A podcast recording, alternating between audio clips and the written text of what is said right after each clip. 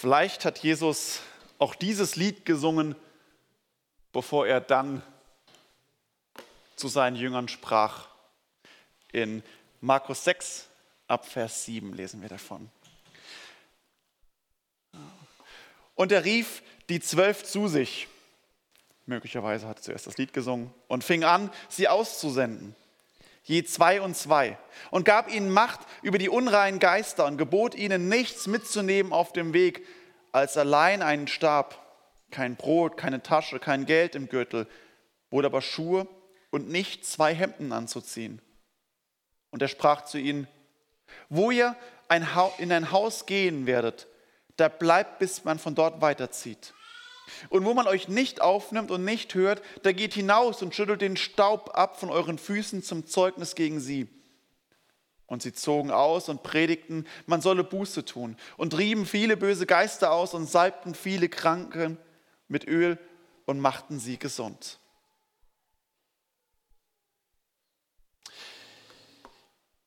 Jesus sendet seine Jünger aus. Das macht er immer wieder, quer durch die Evangelien. Immer wieder lesen wir davon, wie Jesus seine Jünger aussendet, wie er sie einsetzt und sagt, ihr sollt hineingehen, hinausgehen zu den Menschen, ihr sollt Zeuge sein des Evangeliums der Gnade. Ihr sollt als Boten Gottes geschickt werden. Ihr sollt den Heiligen Geist empfangen. Ihr sollt die verirrten Schafe Israels zurückführen und die Völker zu Jüngern machen durch Glaube und die Taufe. Immer wieder kommt es vor. Und man kann es zu Recht sagen, dass neben dem stellvertretenden Sühnetod Jesu am Kreuz, was sein eigentlicher Hauptauftrag ist, der zweite Auftrag darin bestand, die Jünger auszubilden, vorzubereiten und auszusenden. Und hier in unserem Text in Markus 6 ist wie schon mal so ein Praktikum. Denn die Ausbildungszeit ist noch nicht vorbei. Jesus ist noch da, Jesus hat noch eine Wegstrecke mit den Jüngern vor sich. Sie haben vielleicht noch ein, zwei Jahre vor sich mit Jesus und Jesus schickt sie schon mal in ein Praktikum als Testzentrum. So sollte es sein. Ihr werdet ins kalte Wasser geworfen. Er rief die zwölf zu sich und fing an, sie auszusenden. Je zwei und zwei. Seine zwölf Jünger, die Männer, die er erwählt hat. Jemand, der zu Jesus gehört. Jemand, der durch Glaube und Taufe in seiner Nachfolge steht und ein wiedergeborenes Kind Gottes ist, der ist immer, ohne Ausnahme, ein Ausgesandter.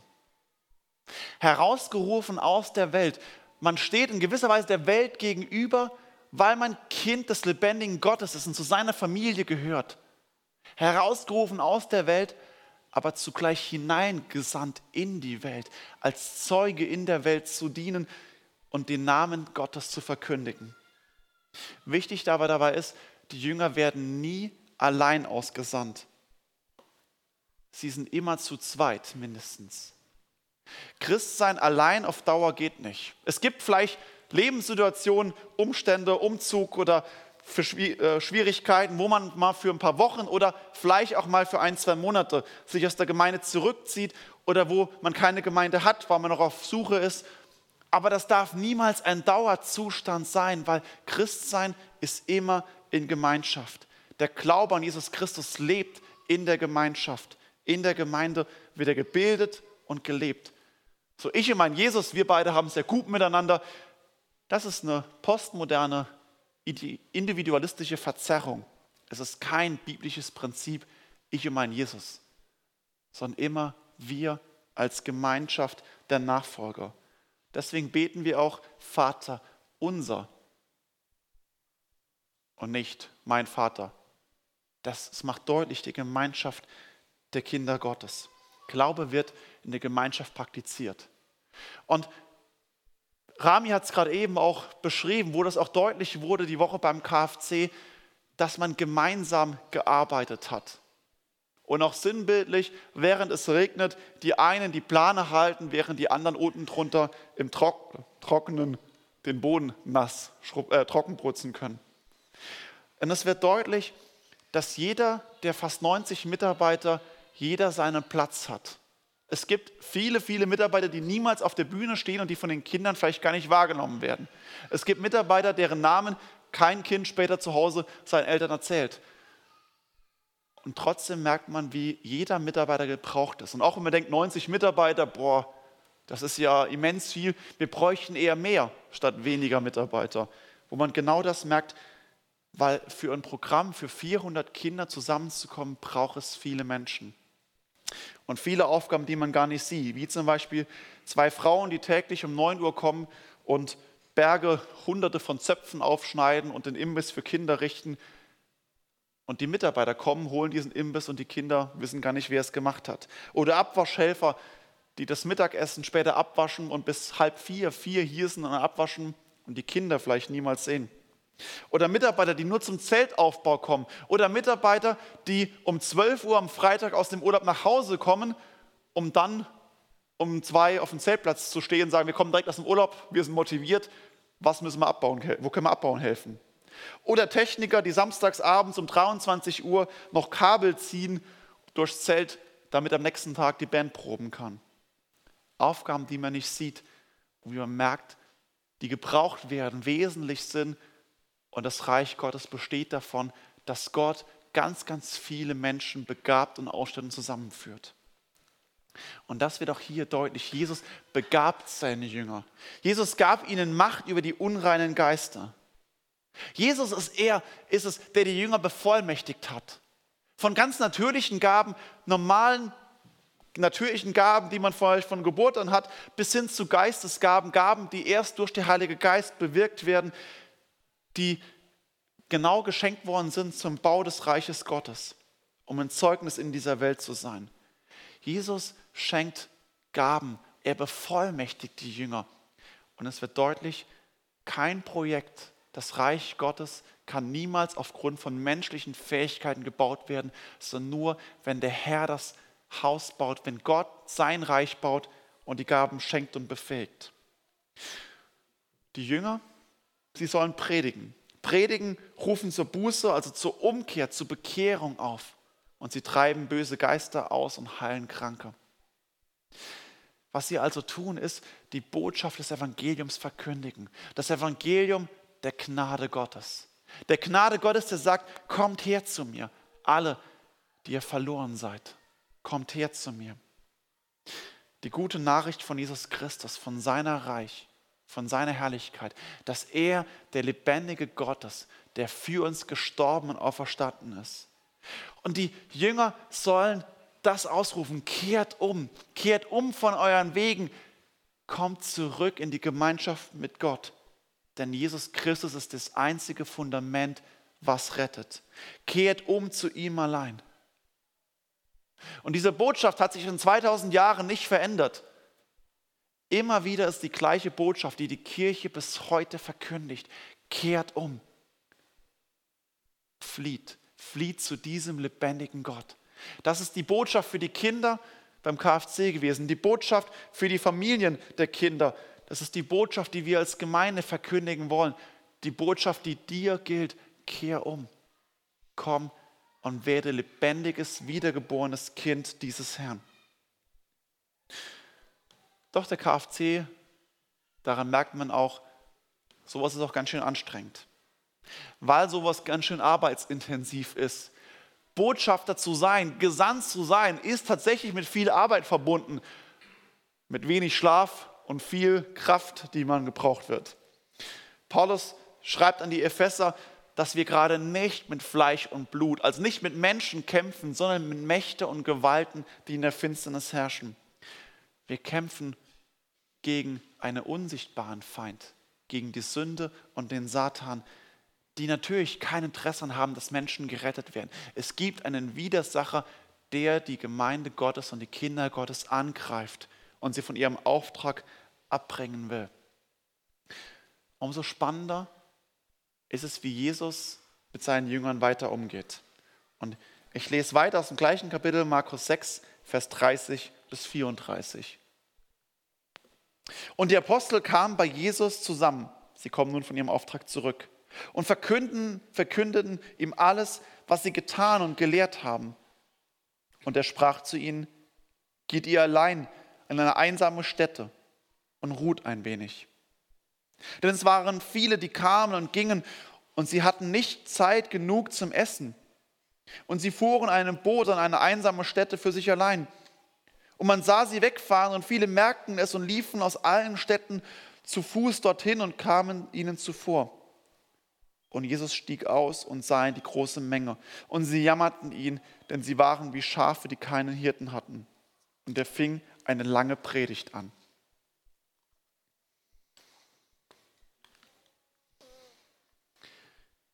Das Problem ist anscheinend zu allen Zeiten immer gleich gewesen. Man kommt nie zum Schluss. Es ist niemals sagen, jetzt habe ich es geschafft, jetzt bin ich doch fertig. Das scheint es im Reich Gottes nicht zu geben. Es ist ähnlich wie vielleicht zu Hause, wo man denkt, dass der Abwasch und die Wäscheberge irgendwie sich immer von allein irgendwie wieder füllen. Und man kommt nie zum Schluss. Im Reich Gottes ist es genauso. Die Jünger kommen und sie erzählen Jesus alles, was sie gesehen, erlebt haben. Sie, sie sind mit Sicherheit begeistert und merken, dass das ist geschehen. Jesus, da sind wirklich Menschen zum Glauben gekommen. Menschen haben Buße getan. Menschen, die vorher andere über den Tisch gezogen haben, die gelogen haben, die geklaut haben. Menschen, die die Ehe gebrochen haben. Sie haben Buße getan, sind zurück. Es ist Versöhnung stattgefunden zwischen Menschen, die verfeindet waren, die kein Wort miteinander gesprochen haben. Jesus, so vieles ist getan. Und noch während sie reden und sagen, so, jetzt bin ich erstmal hungrig, jetzt würde ich gerne mal erst eine Mitarbeiterparty machen, Pizza bestellen und Ruhe haben, kommen sie von allen Orten angelaufen. Keine Pause, keine Ruhe. Wenn der Auftrag Jesu besteht, geht hin in alle Welt und macht zu Jüngern alle Völker, dann ist damit klar, dass es niemals ein Ende geben wird. Denn bis Jesus wiederkommt als Herr, als König und Richter der Welt, bis dahin wird diese Welt Missionsfeld sein. Doch weil es eben nicht darauf ankommt, ob es gelingt, nun eben für uns die große Welt zu verändern, weil jeder einzelne Mensch zählt, weil jedes Kinderherz zählt, weil jeder Mensch, der bewegt wird und Kind Gottes wird, weil jeder Mensch, der in Ewigkeit gerettet wird, zählt. Deswegen heißt es, gegen die große Gefahr der Bequemlichkeit anzukämpfen. Dass man sich zurücklegt und sagt, ach komm, mein Beitrag ist jetzt ja nicht so riesig. Also das bisschen Abwasch, was ich da mache, oder das bisschen Zöpfe aufschneiden oder das bisschen Müll aufsammeln, mein Beitrag, das kann man ja vernachlässigen. Das würde viel eher offenbaren die Gefahr also in unserem eigenen Herzen. Die Gefahr, dass man sich zurücklehnt, dass man bequem wird. Die Gefahr, dass man aus dem Segensbereich der Gemeinde herausfällt. Und vor allem, dass man das Evangelium der Gnade nicht verstanden hat. Wenn die Bequemlichkeit deine Herzensgefahr ist, und wenn du ehrlich zu dir sagst und sagst, ja, eigentlich schon, dann fang heute an, dafür zu beten. Du brauchst Jesus Christus. Du brauchst es, dass du umso mehr zu ihm betest und sagst, Herr, begegne mir. Offenbar du dich und erfülle mich. Was du brauchst, ist noch viel, viel mehr, dass du das Evangelium der Gnade verstehst. Dass du dich mit dem beschäftigst, was hat Gott wirklich getan. Dass du erfüllt wirst und das Evangelium dich durchdringt und durch dich hindurchfließt. Aber es gibt auch eine zweite Gefahr. Und das ist die Gefahr des geistlichen Burnouts. Auszubrennen, erdrückt zu werden von den vielen Aufgaben, Diensten, Möglichkeiten, weil es immer was zu tun gibt. Weil es doch immer noch, noch einen weiteren Menschen gibt, noch eine weitere Aufgabe. Es ist das und das könnte ich doch auch noch machen. Oh, das sollte man machen. Warum machen wir in KFC eigentlich nur eine Sommerferienwoche? Warum nicht sechs Wochen lang, den gesamten Sommerferien über? Alex nickt da hinten. Und warum eigentlich nur in den Sommerferien? Wir haben doch noch Herbstferien, Weihnachtsferien, Osterferien, Pfingstferien. Hallo? Auf! Warum nicht das ganze Jahr über? Und Jesus sprach zu ihnen, geht ihr allein an eine einsame Stätte und ruht ein wenig. Die Jünger erleben genau das Ja, es gibt viel zu tun. Und die Menschen, die von allen Seiten kommen, werden von Jesus beschrieben, dass Jesus ihm das Herz ist, ihm zerreißt und er sagt, sie sind wie Schafe, die keinen Hirten haben. Es war also nicht ein Luxusproblem, ob ich jetzt noch bisschen was Tolleres mache, sondern hier gab es echte Nöte, echte Probleme, verzweifelte Menschen, kranken Menschen, Menschen mit wirklichen Fragen, Problemen. Und es gibt so viel zu tun bis heute. In unserer Gemeinde könnte man noch so viel anpacken, so viele Pro Projekte, so viele Aufgaben, so viele Ideen. Manches davon ist dringend. Manches ist wichtig. Und manches ist wirklich brennend.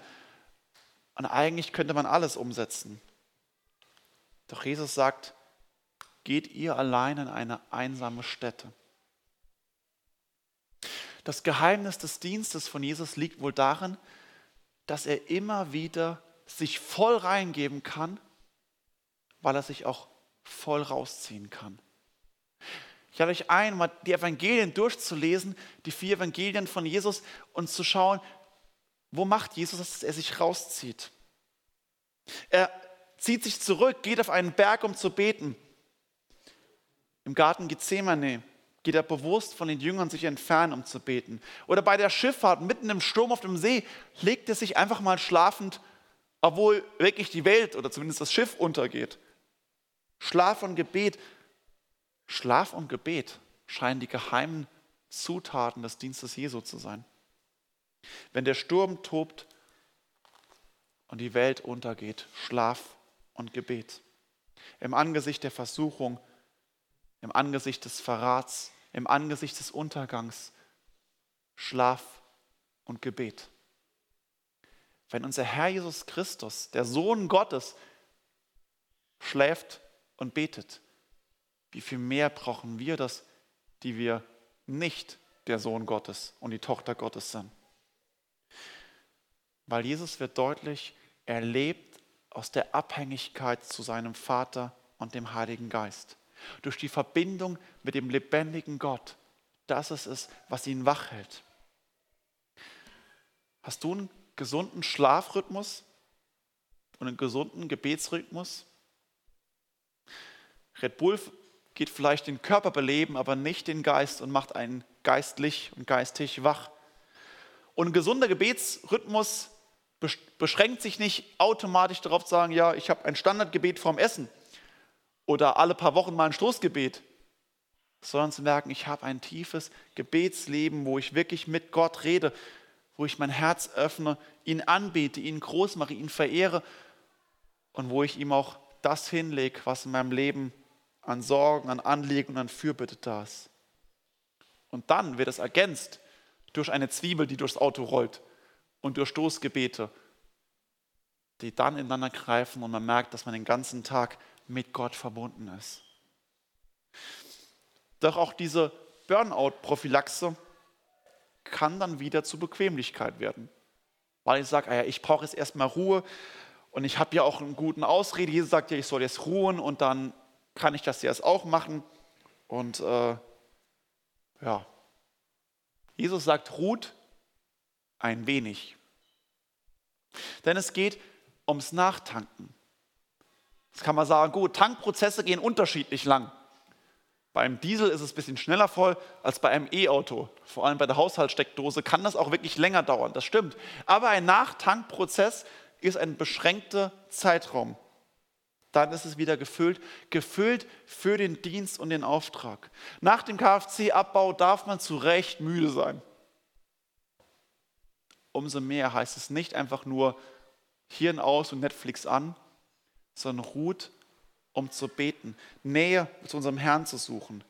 In den nächsten Tagen und Wochen alle KFC-Mitarbeiter umso mehr in der Schrift, in Gottes lebendiges Wort zu lesen und geistlich aufzutanken, zur Ruhe zu kommen. Ruht ein wenig. Denn der Auftrag ist eben noch nicht erfüllt. Es gibt noch viele Menschen, eine große Menge, die Jesus sucht. Und es gibt eine Phase des Ruhens und es gibt auch dann wieder, wo neue Projekte kommen. Das Hoffnungsfest im November, das Weihnachtsatelier und der Heiligabendgottesdienst im Dezember, ab Januar der Glaubensgrundkurs, wo wir Menschen zum Glauben einladen wollen. Daher ruht ein wenig, geistlich nachzutanken für den Dienst. Das Geheimnis ist da, und das ist das Geheimnis des Reiches Gottes, dass das zusammenfällt und zusammenfallen muss, damit es gesund ist. Es ist genau das, was das Geheimnis des, des Wirkens Jesu ist, die Verbindung zwischen Sendung und sich herauszuziehen und nachzutanken. Ich lese uns nämlich genau das, was dann anschließend geschieht, direkt weiter ab Vers 35. Und als nun der Tag fast vorüber war, traten seine Jünger zu ihm und sprachen, es ist öde hier und der Tag ist fast vorüber. Lass sie gehen, damit sie in die Höfe und Dörfer ringsum gehen und sich Brot kaufen. Er beantwortete und sprach zu ihnen, gibt ihr ihnen zu essen? Und sie sprachen zu ihm, soll, sollen wir denn hingehen und für 200 Silbergroschen Brot kaufen und ihnen zu essen geben? Er aber sprach zu ihnen, wie viel Brote habt ihr? Geht hin und seht. Und als sie es erkundet hatten, sprachen sie fünf und zwei Fische. Und er gebot ihnen, dass sie sich alle lagerten, tischweise auf das grüne Gras. Und sie setzten sich in Gruppen zu hundert und zu fünfzig. Und er nahm die fünf Brote und zwei Fische und sah auf zum Himmel und dankte und brach die Brote und gab sie den Jüngern, damit sie unter ihnen austeilten. Und die zwei Fische teilte er unter sie alle. Und sie aßen alle und wurden satt. Und sie sammelten die Brocken auf, zwölf Körbe voll und von den Fischen. Und die Brote gegessen hatten, waren 5000 Mann. In Klammern ohne Frauen und Kinder. Das Geheimnis des Dienstes Gottes ist es genau darin, und das lernen die Jünger in dem Moment wieder neu.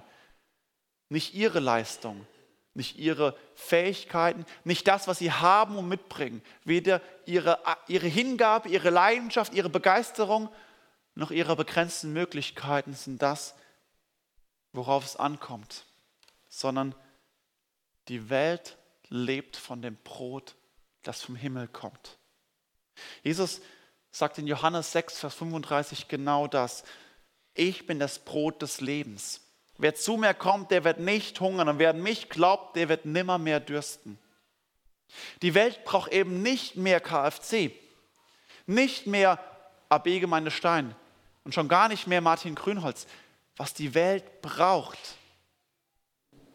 ist Jesus Christus, das geistliche Brot, das einzige Brot, was sie brauchen, um nicht zu verhungern.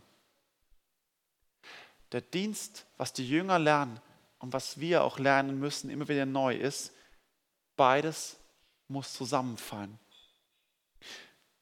Zu essen und gleichzeitig weiterzugeben. Selbst zu essen, damit man nicht selbst verhungert, aber auch weiterzugeben,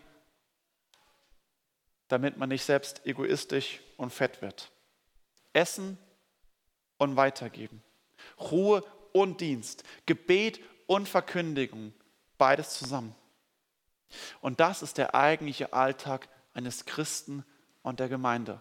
Dass ich während der Woche zum Beispiel eine Gruppe habe, wie ein Hauskreis oder eine Bibelstunde oder einen Jugendkreis, wo ich selbst auftanke und zugleich eine Aufgabe in der Gemeinde habe, wo ich diene, wo ich verkündige, wo ich hingehe zu meinem Nächsten, zu meinem Nachbarn, meinem Arbeitskollegen, meinem Freund. Beides zusammen. Dann bleibt man geistlich gesund. Es gibt große Aktionen wie der KFC oder das Hoffnungsfest, wo wirklich mal alles zusammenkommt und gebündelt ist. Aber das sind Ausnahmen. Danach gibt es auch mal eine Ruhephase. Aber das Glaubensleben besteht in der Regel, dass beides zusammenkommt. Essen und weitergeben. Sich selbst zu nähern vom lebendigen Brot von Jesus Christus und es meinem Nächsten zu reichen. Dann hat man genau diesen tragfähiges, tragfähigen Fundament für den Dienst. Und das geht nur, wenn ich den Auftrag vor Augen habe. Wenn ich bereit bin und sage, Herr, erfülle mich und gebrauche mich. Ich möchte bei dir nachtanken und durchstarten, gesandt von dir. Und das immer wieder neu vor Augen geführt wird, ist es der Herr, der sein Reich baut, auf das noch viele Menschen dieser Welt in Steinen, im Wiesental, auf dem Dinkelberg und im Markgräfler Land zum Glauben an Jesus Christus kommen, ihn kennenlernen, ihn schmecken und sehen und von dem lebendigen Brot essen, das Brot des Lebens und gerettet werden in Ewigkeit. Amen.